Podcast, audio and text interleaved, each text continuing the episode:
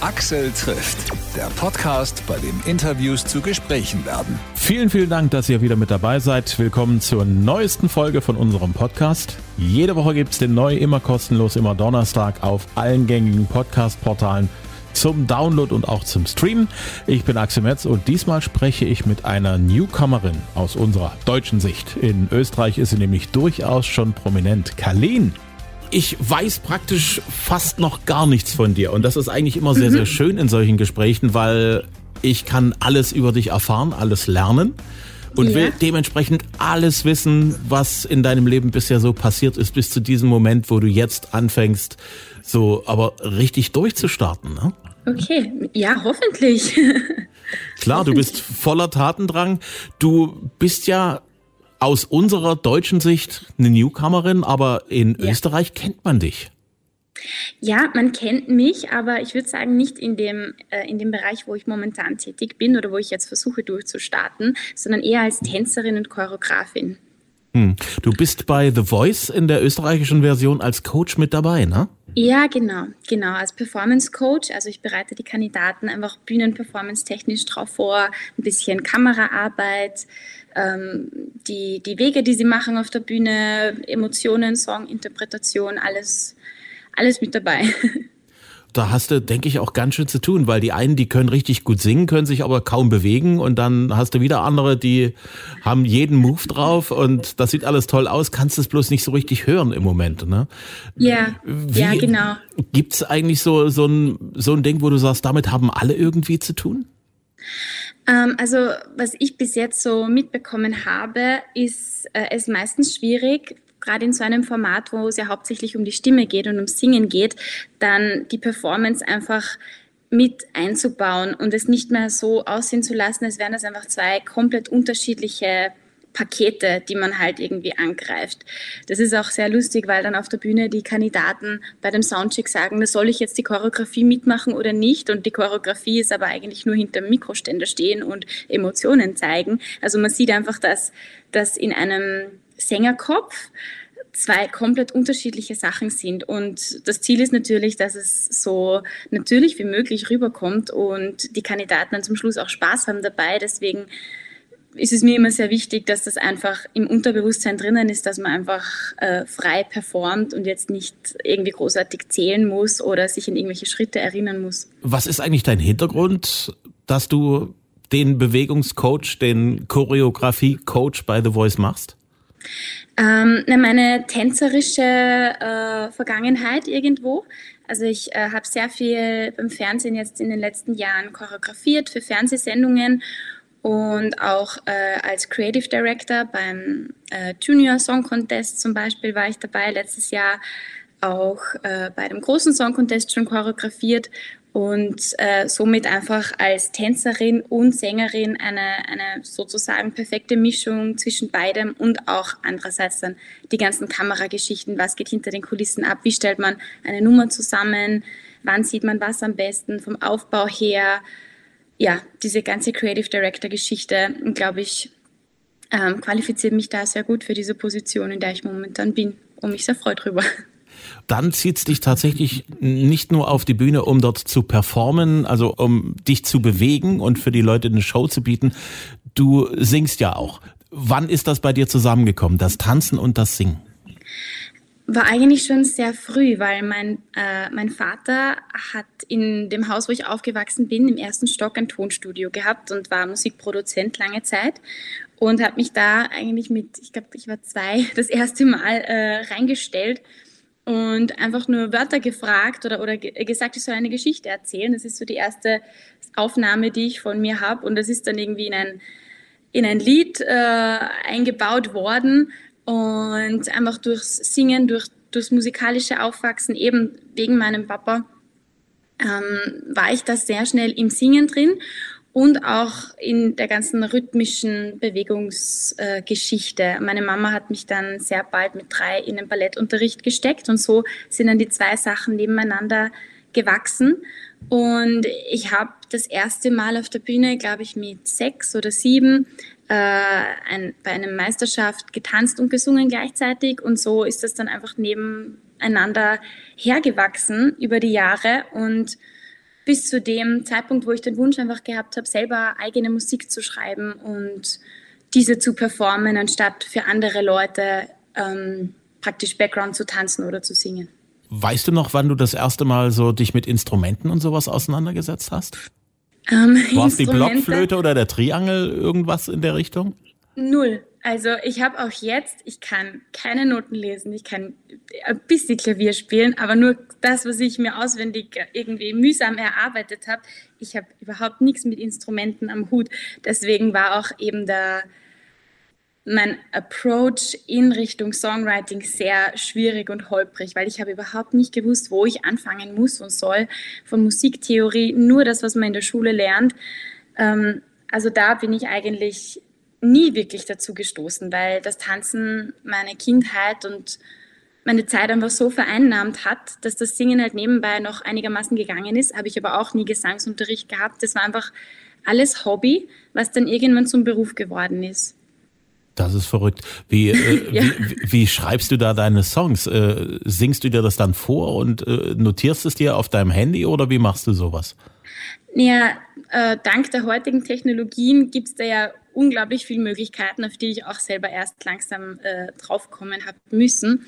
Aber es ist so, dass ich meistens anfange äh, mit einem äh, Beat, einem Rhythmus oder Akkorden wo es auch diverse Plugins gibt. Ich arbeite mit Logic, ähm, die dir einfach da helfen, wenn du überhaupt keinen Plan hast von Musiktheorie.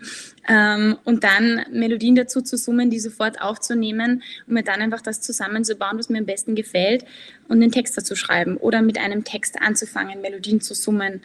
Ähm, ja, je nachdem, jeden Tag ein bisschen anders, aber ja, es war nicht leicht am Anfang. Das kann ich mir gut vorstellen. Wobei mit dem Computer Musik zu machen, ist ja heute äh, das Ding. Zu meiner Zeit hätte ich das nicht machen können ohne ein Riesenvermögen im Hintergrund. Ja. Ich hätte dort Tausende und Abertausende von Euro gebraucht, um dort äh, wenigstens äh, so ganz rudimentär das zu machen, was du jetzt einfach so am Rechner, am Laptop machen kannst oder zur Not geht ja. das ja auch unterwegs auf dem Handy, dass man sich da was notieren kann und dort äh, einfach mal schnell ein paar ja. Beats zusammenschieben kann. Ne? Das stimmt, das hat sich zum Glück äh, in eine gute Richtung entwickelt. Das ist ja auch so, dass Musikvideos schon am Handy, am iPhone gedreht werden, auch durch die ganzen Social Media. Geschichten, die da jetzt auf uns einprallen, ist auch die wirklich hochauflösende HD-Qualität teilweise gar nicht mehr so wichtig. Hauptsache, man macht irgendwas. Und das ist für mich als Perfektionistin immer irgendwie ein bisschen schwierig. Aber es stimmt, ja, das ist heutzutage alles schon viel einfacher. Obwohl trotzdem, wenn man es dann nachher gescheit ausproduzieren möchte, man muss trotzdem viel Geld in die Hand nehmen. Ja klar, so das letzte bisschen, damit dann wirklich auch Feenglanz ist auf der Aufnahme, dass man dann wirklich sagen kann, das genau, hat was, ja, da, also da ist Magie dabei so dieser, ja. dieser letzte Schritt verlangt dann schon ganz schön Aufwand dann noch. Ja, ja, absolut. Also ich rede auch da jetzt, was ich schreibe an Musik und was ich bei mir zu Hause machen kann am Laptop, das hat alles nur äh, Demo-Potenzial. Also damit gehe ich dann zu meinem Produzententeam und die arbeiten dann daran mit mir gemeinsam und danach hört sich das so an, wie es sich anhören soll. Hm. Ich habe mir Games angehört im Vorfeld von unserem Gespräch ja. und ich muss sagen, das ist absolut auf der Höhe der Zeit. Vielen Dank, Dankeschön. Da ist auch wieder ein bisschen Rock in, in dem ganzen Dance-Sound drin, was ich ja sehr, sehr charmy finde. Kelly Clarkson hat sowas ja auch schon mal gemacht, so in diese mhm. Richtung, wo man so merkt, ja, da ist Elektronisches dabei. Man kann ja. danach tanzen, aber es rockt irgendwie auch so. Steckt in dir schon immer so eine Rockerin auch? Ja, also tatsächlich ist es sehr lustig. In meinem äh, Bekanntenkreis oder in meiner Familie ist es eigentlich so, dass sie mich als zwei unterschiedliche Persönlichkeiten beschreiben. Die eine ist die zu Hause ähm, brave, normale, normales Mädchen und auf der Bühne bin ich komplett wer anderer. Und mit der Musik, die ich mache, bediene ich eher die Bühnenpersönlichkeit von mir. Und dadurch, glaube ich, fließen da freche Sachen, eben Rockiges rein, sexy Sachen, alles, was ich irgendwie so im Alltag nicht äh, so, mh, hm, wie sagt man, verkörpern kann oder, oder ja, ich bin im Privaten sehr zurückgezogen ähm, und auf der Bühne dafür dreimal so viel, wo man manchmal einfach nicht weiß, wie das dann nachher zusammenkommt. Aber ich glaube, das äh, merkt man in meiner Musik, dass ich da einfach Gas geben möchte. Das ist verrückt. Viele, die auf der Bühne alles geben, wo man wirklich sagt, Mensch, die machen sich dort auch seelisch ein bisschen nackt und, und, und alles, sind, wenn sie von der Bühne runter sind, sehr Privat. zurückgezogen, sehr ruhig, auch, auch gerne mal schüchtern und so. Wie kommt ja. das eigentlich, dass man privat so schüchtern ist und dann aber auf der Bühne bereit ist, wirklich alles zu geben? Mhm, schwierige Frage. Ich glaube, vielleicht bei mir hat sich das einfach im Laufe der Zeit entwickelt. Ich habe als Kind äh, eigentlich fast keine Freizeit gehabt. Ich war immer nur in der Tanzschule, was ich auch so wollte. Also ich bin nicht dazu gedrillt worden. Es war eine sehr schöne Zeit und dadurch auch viel Disziplin. In der Schule habe ich natürlich funktionieren müssen und sehr äh, gut mir alles einteilen müssen. Und auf der anderen Seite auf der Bühne halt nicht so klar und statisch wie in der Schule zu sein und da immer diesen Schalter umzulegen. Ich glaube, das ist irgendwann einmal einfach äh, übergegangen in den Alltag. Und dann gibt es im Alltag halt die eine Person und auf der Bühne die andere Person und einen Schalter, den man einfach umlegt. Vielleicht, ich weiß es nicht, was genau der Hintergrund dazu ist. Hm. Was hast du in der Schule gerne gemacht?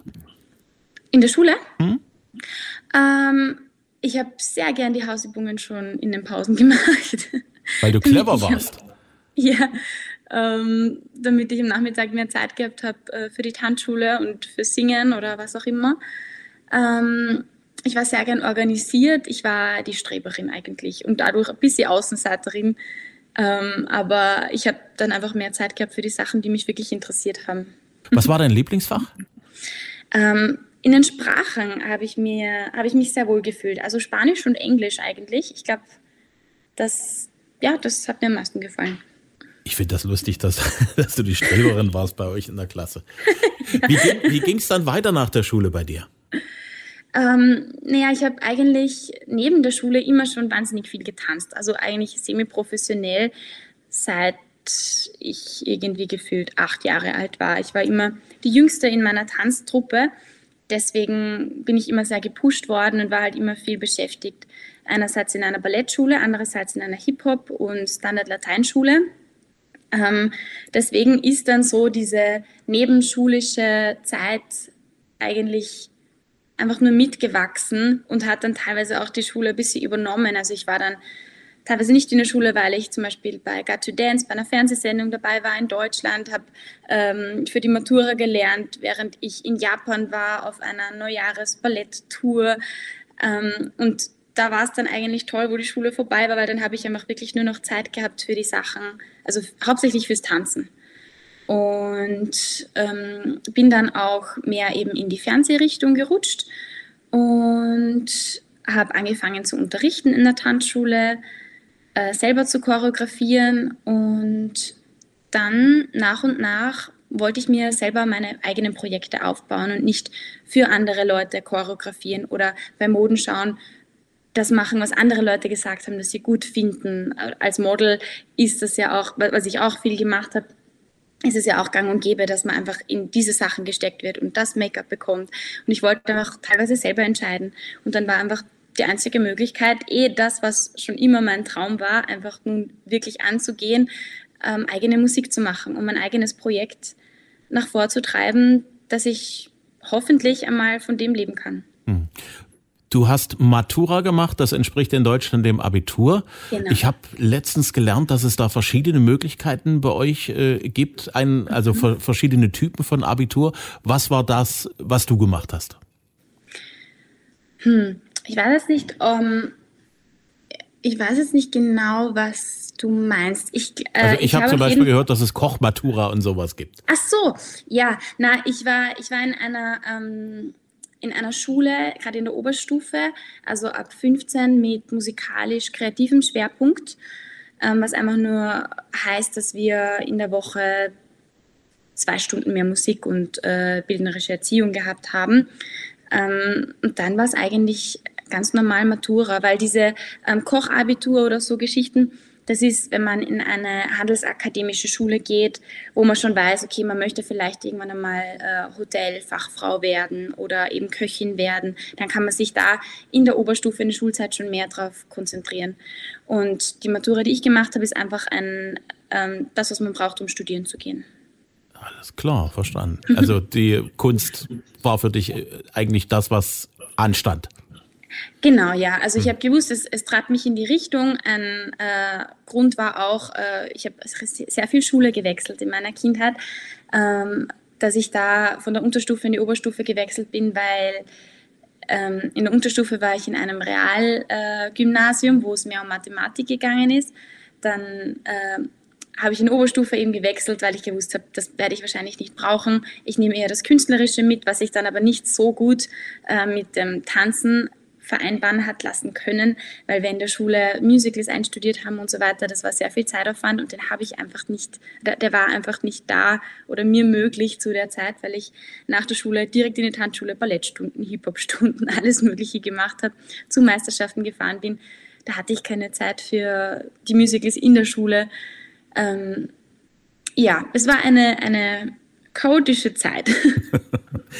Du hast dich dafür entschieden, Englisch zu singen? Ja, genau. Die großen Stars aus Österreich haben immer irgendwie in der Muttersprache Deutsch. gesungen. Falco, ja. Christina Stormer, die beiden fallen mir da ein. Warum hast du dich für Englisch entschieden? Ähm, wie äh, vorhin auch schon gesagt, ich war mit Englisch eigentlich immer, habe ich mich immer sehr verbunden gefühlt. Vielleicht auch durch die Tanzerei und die äh, ganzen internationalen Workshops, die ich gemacht habe. Da ist Englisch einfach die Hauptunterrichtssprache gewesen. Und somit habe ich in der Schule auch immer meine, meine kleinen ähm, Notes oder so immer auf Englisch mitgeschrieben. Ich, in meinem Kalender ist nichts Deutsches gestanden. Ähm, deswegen war das schon immer irgendwie so ein Gefühlsventil für mich, einfach auf Englisch meine Gedanken aufzuschreiben. Und dann, um das mit meiner Tanzerei zu verbinden, war Englisch Pop einfach das naheliegendste für mich. Und die Musik höre ich auch in meiner Freizeit sehr gerne. Ähm, lieber, muss ich leider sagen, als ähm, Deutsch oder Austropop. Ähm, ja, und ich wollte mich dann nicht verstellen, nur weil es dann eventuell mehr äh, Zuhörer gibt oder mehr Publikum, gerade in Österreich. Ich wollte einfach das machen, was mir gefällt und was für mich authentisch ist und hoffen, dass es möglichst gut aufgeht. Das kann ich sehr gut verstehen. Games, die ja. Single. Was ist die Story hinter dem Song? Ähm, die Story dahinter ist ähm, praktisch für mich in einer, in einer langen Beziehung oder in einer Beziehung, wo vielleicht ab und zu schon zu sehr der Alltag sich einschleicht und man dann einfach bewusst äh, wieder hergeht und sagt, na warte mal, am Anfang war das alles doch äh, super spannend und aufregend, wenn du nach Hause gekommen bist, wenn wir uns dann unterhalten haben äh, oder einfach miteinander Blödsinn gemacht haben. Lass uns das doch noch einmal probieren. Ich möchte jetzt, dass du mich so in die Richtung anschaust wie zum ersten Mal oder wie in der ersten Zeit. Ähm, und auch gleichzeitig meine Bühnenpersönlichkeit äh, zu channeln und da einfach ein bisschen mehr Pep reinzubringen, als man das vielleicht normal in einem ruhigen Gespräch um 18 Uhr am Abend machen würde. Ist klar. Jeder hat so den Moment, in seiner Entwicklung, wo man nicht mehr so freiwillig und widerstandslos das hört, was die Eltern gut finden. Ja. Das geht, das geht Kindern. Am Anfang mag man das, was Mama und Papa da so aus dem Radio anhaben oder was sie da äh, so für Musik spielen. Und dann kommt plötzlich so der Moment, wo du merkst, nee, ich habe hier andere Sachen, die interessieren mich plötzlich mehr als alles, was die Eltern vorher gehört haben und ich emanzipiere mich. Gibt es ja. da für dich so einen Moment, äh, eine Band oder ein Sänger, eine Sängerin, wo du sagst, da ist das bei mir, da ist es mir bewusst geworden? Ähm, ich bin total in die Beyoncé-Phase gerutscht, als ich, wie alt war ich? Ich glaube 13, 14, sowas. Ähm, ich habe jedes Lied oder kann nach wie vor jedes Lied von ihr auswendig, ähm, habe mir die Tour, DVDs gekauft, die Choreografien gelernt, habe in meinem Wohnzimmer ähm, ein praktisch Beyoncé-Konzert veranstaltet, wenn ich einmal zu Hause war und Zeit gehabt habe und einfach alles von vorne bis hinten durchgesungen, genauso äh, wie sie. Ähm, also ich würde sagen, sie hat mich definitiv sehr geprägt in der Zeit. Ist das auch so die erste Musik gewesen, die du, bei uns war das noch eine Platte beziehungsweise CD. Mhm. Hattest du sowas auch noch oder gab es dann bei dir gleich Musik aufs, aufs Smartphone und das war's schon?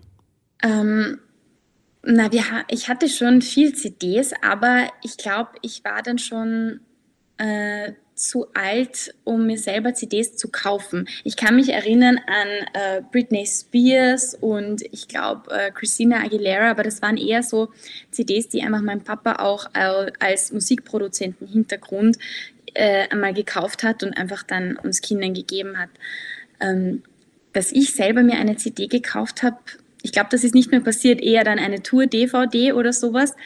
Ähm, und da ich auch sehr bald schon sehr viel mit Computern zu tun gehabt habe, auch durch meinen Papa, ähm, habe ich dann sehr bald angefangen, einfach auf äh, im iTunes Store oder sowas mir Sachen zu kaufen. Hm. Und heute hast du natürlich wie alle irgendwie verschiedene Playlisten, gehe ich mal davon aus. Ja. Hast du so eine genau. Playlist, wo so deine absoluten Lieblinge drin sind? Hast du sowas oder hast du so eher so stimmungsgeladene Playlist? Jetzt eine zum Workout, eine zum, wenn, ja, wenn ich mal ein bisschen na. Zerstreuung brauche. Wie machst du das? Ähm, ich habe ich hab eine, eine Party-Playlist. Ich glaube, sie heißt Dance Vibes, eher auf, auf Spotify.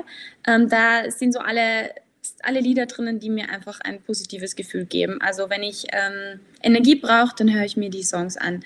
Wenn ich ähm, eher äh, entspannen äh, will oder mal traurig bin oder sowas, dann weiß ich meistens genau, welches Lied ich hören will und gehe einfach zu dem Künstler und höre mir das Lied an. Sonst gibt es nur äh, auf meinem Spotify-Account, äh, auf meinem privaten diverse Inspiration-Playlists praktisch, wo ich einfach mir denke, okay, das Lied ist cool, ein Lied in die Richtung würde ich vielleicht auch gerne mal schreiben oder machen, dann haue ich das da rein. Genau, aber sonst bin ich eigentlich eher der Typ, der konkret nach einem äh, Artist sucht und sich dann einmal von dem alle Lieder anhört. Hm. Abgesehen von Beyoncé, ja. wer hat dich noch inspiriert auf deinem Weg dahin, wo um, du ähm, jetzt bist? Äh, definitiv auch äh, natürlich Britney Spears, Christina Aguilera, dann später Little Mix, ähm, Sarah Larson, zurzeit Dua Lipa, ähm, die ganze Mainstream-Pop-Richtung eigentlich, die nicht zu sehr in die Gangster-Pop, sage ich irgendwie dazu, Richtung geht. Ähm, Ariana Grande natürlich auch. Ähm, aber alles, was so feel good, happy, positiv Pop ist, das gefällt mir. Du bist ja auch, nach dem, was ich so mitbekomme, ein sehr, sehr positiver Mensch. ja, ich, ich, ich gebe mir Mühe und ich versuche zumindest, weil das Leben ist definitiv zu kurz, um sich so lange über irgendwelche Sachen aufzuregen. Ich schaue immer, dass der Tag irgendwie produktiv ist, dass ich mich morgen gern zurückerinnere, was ich heute schon erledigt habe und gleichzeitig auch irgendwie dankbar und fröhlich bin. Ich glaube, Dankbarkeit spielt da eine sehr große Rolle bei mir, wo ich wirklich versuche, das bewusst zu praktizieren. Das ist fast schon ein schönes Schlusswort. Wenn du irgendwann in der Gegend bist, in Sachsen, Dresden, ja. komm vorbei, sag Bescheid über deine Promoter und dann kommst du zu uns ins Studio. Freue ich mich sehr drauf. Ja, sehr gerne. Danke fürs Angebot. Ja? Und danke fürs Interview. Axel trifft Kalin. Die aktuelle Single heißt Games. Mehr Infos findet ihr auf kalin.at oder auch auf ihrem Instagram-Account Kalin Music. Und auch auf Instagram findet ihr Axel trifft, auch auf Facebook.